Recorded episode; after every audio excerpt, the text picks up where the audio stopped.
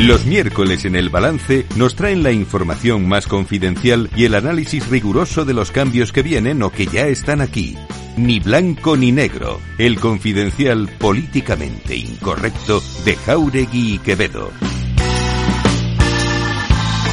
Fernando Jauregui, buenas noches. Federico Quevedo, buenas noches. Hoy tenemos a una de las estrellas políticas ascendentes, de, ascendentes del momento, ¿eh? Ascendentes. No, es verdad, no, está ascendiendo. Ahora, yo le se lo quiero preguntar. ¿Me dejas que se lo pregunte? Sí, de pregúntaselo. Golpe, de golpe? Venga, de, un, de golpe, pregúntaselo. A lo mejor es que está siendo utilizado por la derecha que le está fomentando un poco la, las apariciones y, y, potenciando su figura. Esto no lo dirás por nosotros. Para hacerle, no, me, ah, bueno. para hacerle un poco la cusqui al Partido Socialista. Guillermo del Valle, hola. Hola, Guillermo. No, un placer. Muchas gracias por la invitación, ha, primero de todo. Ha entrado a saco ya, ha entrado a saco, a saco, a saco. Sí. Como tenemos poco tiempo, tenemos que aprovechar. Eh, De tertulia y amigos para esto. no, pero, bueno, a ver, yo creo que todos, en fin, todos sabemos cómo funciona el juego de los medios de comunicación e indudablemente pues, puede haber eh, intereses, intenciones, anhelos de fragmentar. Yo, yo soy bastante escéptico con esta idea de fragmentar la izquierda, ¿no? Porque cuando la izquierda defiende ideas reaccionarias y defiende privilegios de origen o retorcer la ley común y establecer privilegios para unos pocos, pues a mí eso, por ejemplo, no me parecen políticas de izquierda, con lo cual esa fragmentación teórica de la izquierda no, nosotros hemos atendido siempre con mucha, con mucha amabilidad y con mucha y, y, con mucho agradecimiento a todos los medios de comunicación que nos habéis dado una oportunidad y una voz, ¿no? Y hay medios de todo tipo, ¿eh? Yo he colaborado, he escrito artículos en Infolibre, en otros medios de comunicación, sí, hasta el viejo topo, que con el que tenemos una gran relación y que es una revista ya no de izquierda, sino muy de izquierdas, ¿no? Y de una izquierda muy combativa, ¿no? Y con la que tenemos relación ya desde la época del Jacobino. Entonces, bueno, nosotros siempre eh, agradecidos de todos aquellos que nos den voz, ¿no? Y, y bueno, cada uno tendrá sus intereses, sus anhelos. Pero yo creo que hay un interés sincero por parte de mucha gente, francamente. Sí que no tiene intenciones espurias o extrañas, sino que no se siente representada, porque en España hay muchos huérfanos políticos, pues que les gustaría un gobierno distinto al de PP Vox. Que aquí estamos nosotros, pero, Guillermo, que claro, estamos nosotros, que, que, no tenemos ningún interés espurio. Nosotros eh, ninguno, no, eso no, te lo puedo asegurar. Eso, pues te, no, y mucho, y mucho ciudadano corriente que no le gusta ver que el partido igual al que ha votado pues dependa de una formación política como Junts, que lo ha dicho claramente, no está para la gobernabilidad de España, está para reventar la gobernabilidad de España y para la secesión. Sí, lo dicen cada vez que pueden, sí, efectivamente. Claro, no, no es fácil gobernar así. Uh -huh. Eh, Guillermo, nosotros, eh, eh, y Fernando en este sentido, lo decía, nosotros no estamos para con ningún interés espuro, tenemos yo creo que un interés muy claro, siempre, además primero, lo vamos siempre, a decir que, es, Guillermo está al frente de Izquierda de, Española, que es, es, una formación emergente, que ha escrito un libro muy interesante. Que ya, sobre el que ya ha hablado aquí en, este, en el balance, esto es así, eh, que se llama La Izquierda Traicionada, ¿eh? eso es, y que es el presidente de Izquierda Española y de El Jacobino. Sí, eh, sí, impulsor de, de, izquierda española, efectivamente, soy el, soy el, el director, el portavoz de, del Jacobino y impulsor de esta nueva formación política, como bien habéis dicho. Y, y, nada, pues la verdad que trabajando ahora un poco en continuación, Fernando hemos coincidido en varias ocasiones y conoce el proyecto del, del Jacobino, que era un tank un poco de, de, reflexión y de planteamiento desde la izquierda, pues que quizás nos han extrañado algunas de las derivas uh -huh. de la izquierda oficial pues quizás un poco olvidadiza respecto al principio de igualdad, que nos parece que hay que tomárselo bastante en serio, ¿no? El principio de igualdad también social y económica, pero indudablemente ligado a un modelo territorial igual más igualitario, más simétrico que el que, que tenemos, y desde luego con una dependencia pues mucho menor de formaciones nacionalistas que, que no entendemos que sean formaciones progresistas, sino al revés, formaciones pues profundamente reaccionarias. Izquierda Española nace, nace por eso. Nosotros efectivamente tenemos una visión social y económica distinta a la de la derecha más neoliberal, más ayusista, indudablemente, manejamos sí. otros conceptos de libertad que no sea la libertad de unos pocos, no somos conservadores desde el punto de vista moral, indudablemente, es una formación política laica y, y laicista, partidaria de la ampliación de derechos civiles, pero creemos que no es bueno que un gobierno teóricamente de izquierdas dependa de una serie de, de, formaciones identitarias poco dadas a tomarse en serio lo común. Eso es un, un poco la reflexión, ¿no? Lo, lo, común es algo progresista, ¿no? No la exaltación de lo particular, lo común, sobre todo porque si se quiere gobernar un país hay que atender a lo de todos y no al qué hay de lo mío. Izquierda, izquierda española, a mí me lo han definido de dos maneras. Oiga, uh -huh. es un centro vergonzante que se quiere convertir en izquierda, tiene gente de Ciudadanos, tiene gente incluso de, de UPyD también. Eh, y otros me han dicho otra cosa, Guillermo. Eh, me han dicho, está a la izquierda del PSOE. Eh, ¿Con qué te sientes más cómodo? ¿Con cuál de las dos definiciones te sientes más cómodo o menos incómodo? Fíjate, pues es llamativo, porque es verdad que está generando mucho debate, y eso es bueno, eso es bueno, mientras que el debate sobre, sobre ideas, pero es verdad que muchas de las reacciones son muy dispares, ¿no? porque como has dicho Fernando, son, eh, análisis muy, muy, muy dispares, ¿no? Yo creo que ni una cosa ni, ni la otra, ¿no? Yo creo que es una izquierda democrática, es una izquierda social, es una izquierda partidaria indudablemente y defensora del Estado de Derecho, parece que hay una parte de la izquierda también que se ha olvidado de eso, parece que el imperio de la ley le sobra a los más pobres al revés, la ley es la garantía de los que menos tienen, ¿no? Eh, bueno, es una izquierda amplia, indudablemente hay personas que vienen, como dices, de un espectro más de centro-izquierda y hay gente que viene de la izquierda más más sindical, más transformadora, gente que viene de Izquierda Unida, como Juan Francisco Martín Seco, como gente como Ángel Pérez, bueno, y gente que viene del Partido Socialista, como Soraya Rodríguez. Entonces, en fin, yo creo que estamos cómodos, personas de procedencias distintas, que nos unimos ante una reflexión compartida. Echamos en falta una izquierda indudablemente que, quieren la igualdad, que quieren políticas sociales y económicas alejadas de las de la derecha más fundamentalista de mercados, si, me permitís, pero que eh, indudablemente no comparte las derivas identitarias eh, y, y, hecho diferenciales, esa obsesión un poco por la diversidad malentendida que al final se termina convirtiendo en una desigualdad de derechos entonces, mm, yo, yo, creo que no es un centro vergonzante, indudablemente, si fuéramos de centro, que no sé bien lo que es, ¿no? Porque es una especie de equidistancia un poco extraña, negando la existencia de las izquierdas y las derechas, ¿no? Yo lo del centro tengo dudas, ¿no? Si uno compara el programa económico de la UCD en el 78 y el del último Ciudadanos eh, en la Comunidad de Madrid, por ejemplo, pues verá unas diferencias abismales. No, yo creo que hace falta una izquierda igualitaria y, por cierto, que no tenga alergia a su país, ¿no? Yo creo que esto en muchos países se entiende perfectamente. No parece razonable que la comunidad política que España, que es el país de todos, ¿no? Pues se lo regalemos a la derecha, ¿no? Desde una visión no patriotera, ojo, ¿eh? que no se trata aquí de hacer ninguna exaltación eh, sentimental de la patria, sino asumir con naturalidad, pues, pues el país es de todos, no solo de la derecha. Hablamos entonces de, una, de un partido que no es ni liberal ni digamos eh, eh descentralista o, federalista.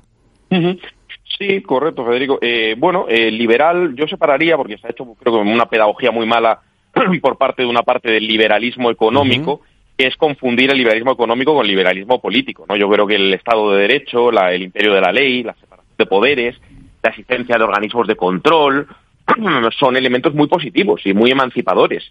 Otra cosa es la, el liberalismo económico de la desregulación, de la concentración de poder en pocas manos, eh, eh, y eso desde luego no, no lo somos. Nosotros nos ubicamos pues, en las coordenadas, por un lado, del socialismo democrático, también de la socialdemocracia, del progresismo en sentido amplio, ¿no? Hay gente eh, que tiene matices ideológicos dentro del partido, pero sí en las coordenadas del socialismo democrático, y desde luego que, que aportamos una novedad respecto a la izquierda oficial. Nosotros creemos hay que revisar la organización territorial del Estado, pero no, no por una cuestión emocional o identitaria, sino para ver cuál es la organización territorial que mejor sirve al bien común, ¿no? Algún ejemplo, ¿no?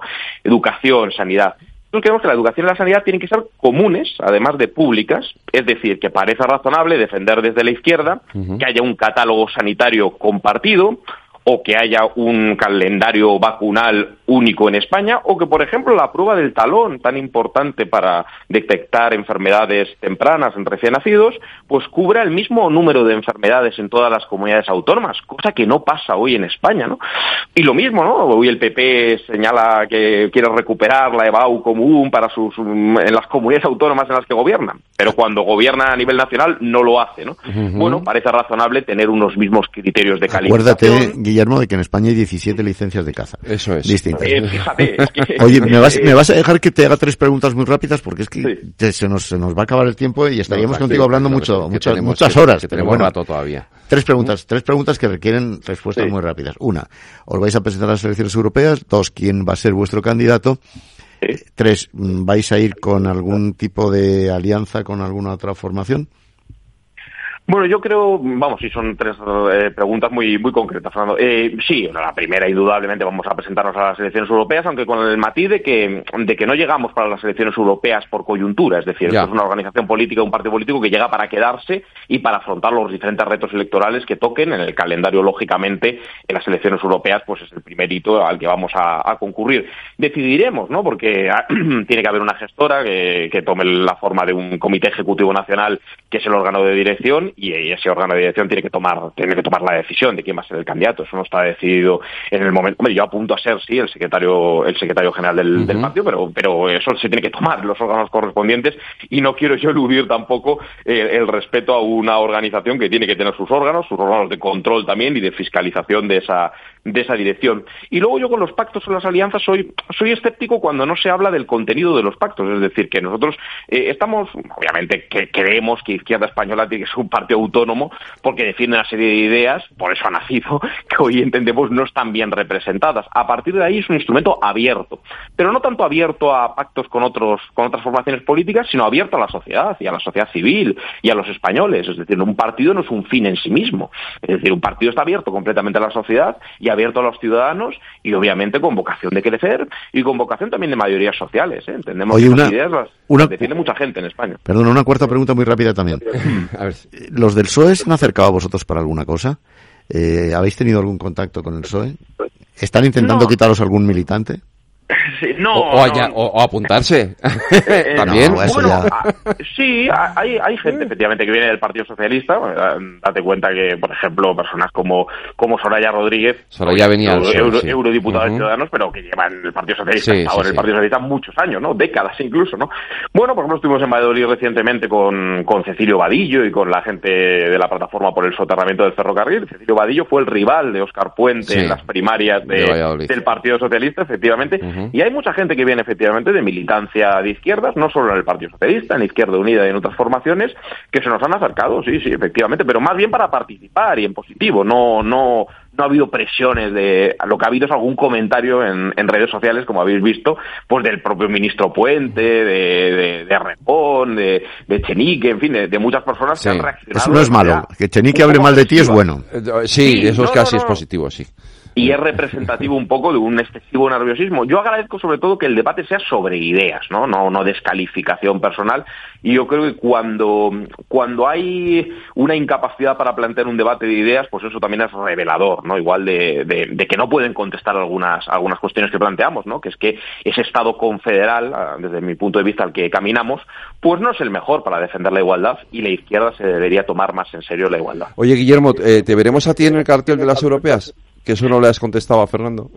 Pues eh, mm, posiblemente, no, no eludiré la, la responsabilidad si, si me toca, pero yo creo que hay que decidirlo en los órganos, sí, claro, correspondientes de izquierda española y respetar, a, sobre todo porque hay mucha gente muy talentosa, curiosamente se ha hablado mucho de gente con trayectoria política, y es verdad que tenemos mucha gente de trayectoria política y algunos veteranos, pero hay mucha gente joven que formó parte, sobre todo que tiró del carro de la plataforma del Jacobino y que hoy está también en primera línea de izquierda española, y hay gente que iréis conociendo, y algunos habéis entrevistado, de hecho, a mi compañero Marluque. Sí, es verdad, hemos Sí, y va a haber sorpresas en el sentido de que hay personas eh, sin trayectoria política, pero muy con mucha capacidad de trabajo y mucha vocación de servicio público. Y yo creo que hay gente muy buena en la izquierda española que iréis conociendo poco a poco y que, que van a dar que hablar. Eh, ¿Qué os diferencia de Sumar? Porque si hablamos de un partido de izquierdas, Sumar también es un partido de izquierdas a la izquierda del PSOE. ¿Qué os diferencia de Sumar?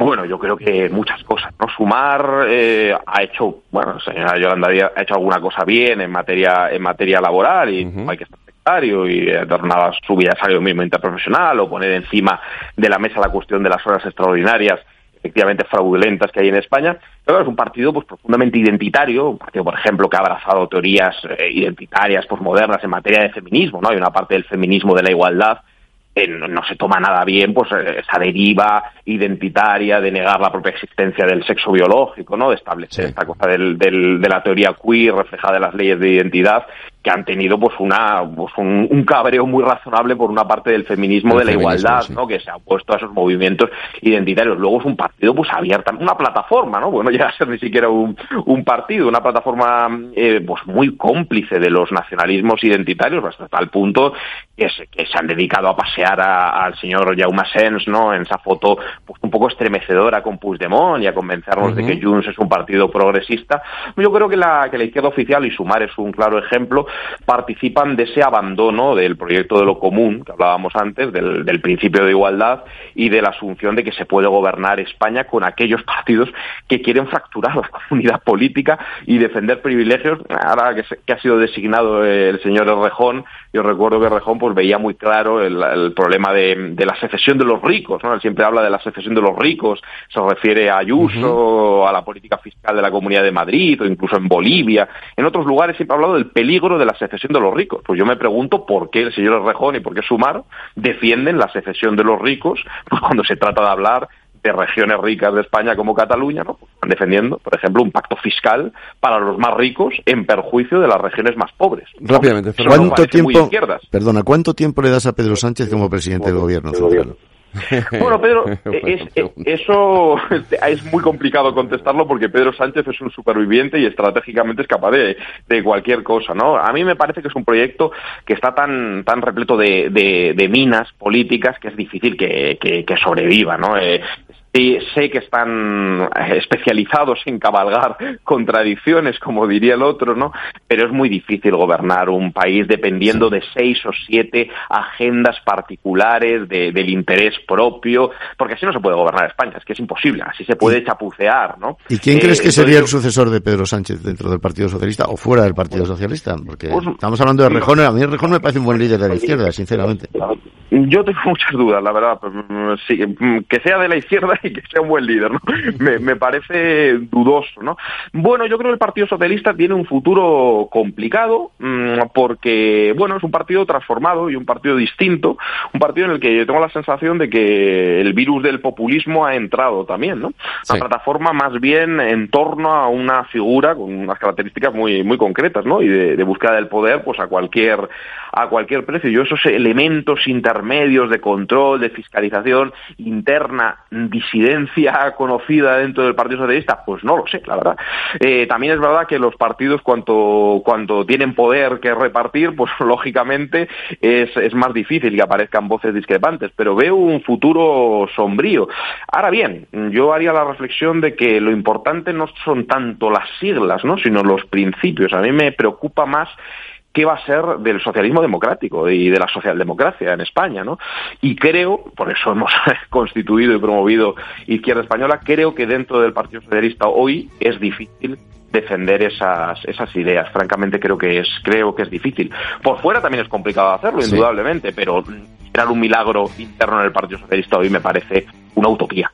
Pues eh, Guillermo del Valle, eh, ha sido un verdadero placer tenerte aquí en Ni Blanco ni Negro, este espacio políticamente incorrecto. Que y que Izquierda Española no es una utopía. Esto no, no, no, está ahí, está ahí. Nos gustará más o menos, o menos o más, pero yo creo que Guillermo del Valle es una figura seria. Eso es, y aquí tenemos este espacio para que estos partidos emergentes pues hablen y nos cuenten lo que quieren hacer. Eh, Guillermo del Valle, ha sido un placer, muchas gracias. Un abrazo fuerte. Fernando, un placer, muchísimas gracias por la invitación y un abrazo. Un abrazo.